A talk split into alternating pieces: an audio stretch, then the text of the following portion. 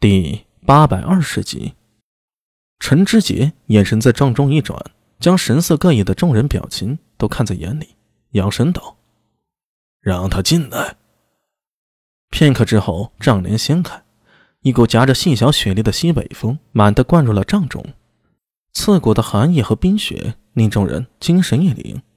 陈知节则是微微眯起了眼睛，他看到苏大为从帐外大步走来。在苏大为之后，还跟着这次一起行动的斥候火长阿什纳道真，两人一前一后在帐中站定，向陈志杰插手行礼道：“参见大总管。”免礼。陈志杰挥了挥手，说说这次任务的情况。苏大为与阿什纳道真对视一眼，点了点头，由阿什纳道真上前半步，将此行经过绘声绘色的。讲与帐中诸将听，良久之后，阿什纳道真意犹未尽的舔了舔唇。西突厥沙布罗可汗幼子，突厥狼卫首领阿什纳沙比被对阵用长枪射死。之后，我们摆脱了追兵，又翻过了金山山脉，总算是成功回来了。之所以让阿什纳道真说，是因为这次的经历数次都是自己力挽狂澜，如果由他自己来说，未免有自吹自擂之嫌。由阿什纳道真这位亲历者来说更可信。此外，虽然杀光了那伙突厥狼尾，并且也除掉了阿什纳沙比，但唐军斥候毕竟有些折损。最关键的是啊，王文度丢失的那封信也没有拿回来。不是不想拿，实在是没有时间了。若是那时苏大为继续前冲，是有可能抢在突厥骑兵前将信抢到手里的。但是那样的结果，必然是被。数千上万的突厥铁骑包围的，那就不是勇，而是蠢了。究竟有多头铁的人，才会以为凭一个异人就能在千军万马中来去自如呢？人的体力，包括异人的元气，都是有极限的。作为七品异人，苏大为清楚自己的力量有多强，同样也知道自己的边界在哪儿。平头哥的事儿还是少做。大帐内一时沉默下来。阿什纳道真的眼珠滴溜转着，四处偷看着帐中众将，但见众人神情微妙，一个个眼神飘忽，却没人敢发出任何声音。首座上，大总管陈知节抚着胡须，沉吟不语。就在阿什纳道真等着新交时，陈知节抬头道：“有功则赏，有过则罚，这是我唐军之所以强大的原因。”苏大为听令。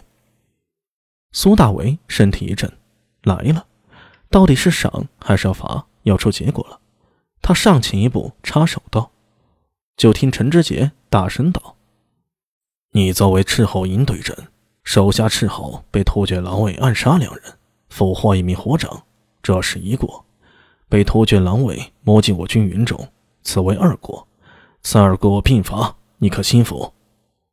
呃，末将愿罚。”苏大伟硬着头皮说道：“你虽有过，但过并非你一人承担。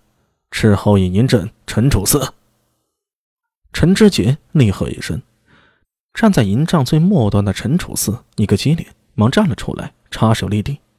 只听陈知节继续说道：“你为营镇，便要承担责任最大。现在罚你，你可心服？”“心心心心服口服。”陈楚四声音结巴了一下，却不敢申辩。他清楚自己阿爷的脾气，在家里，在闲时，那是嬉笑怒骂，一身魂不吝，跟个老无赖一样；但一旦涉及军务，便是铁面无私，极为严厉。乖乖认罚还好，若敢抵赖，只怕是罚得更重。他硬着头皮听下去。只听陈知节厉声道：“现在免去陈楚四斥候以严阵之职。”副营镇苏庆杰调度有功，身为营镇。诺。苏庆杰忙站出来，心里一想。陈楚四冷汗都下来了。阿爷这是要把自己一撸到底呀！停了寿星，陈知节终于开口道：“至于陈楚四，就转为我清军帐下小兵，从头历练吧。”听到陈知节的处罚，帐中与陈楚四交情好的都是暗松了口气。暗想，还是大总管水平高。这大棒高高举起，轻轻落下，既罚了陈楚四，又让人挑不出错出来。没人知道陈楚四的心态，差点当场给跪了。他最怕的是什么？只要不是杀头，让他干什么都行。第二怕的就是在自己亲弟眼前，那绝对鼻子不是鼻子，眼睛不是眼睛，没事都要踹两脚，有事啊直接上马鞭抽的。一听要到陈知节帐下从亲兵干起啊，陈楚思心都碎了，却不敢称辩，只能低头委屈的应下。陈知节接着向苏大为说道：“至于你，苏大为，你的处罚……”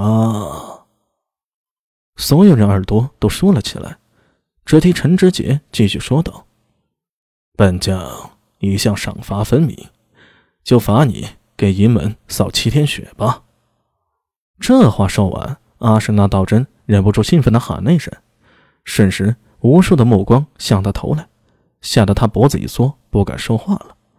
他本身就犯了错，被阿什纳舍尔一脚踢到了陈知节的军中来。若是再犯点什么事儿啊，只怕是回去会被阿耶亲手扒皮呀！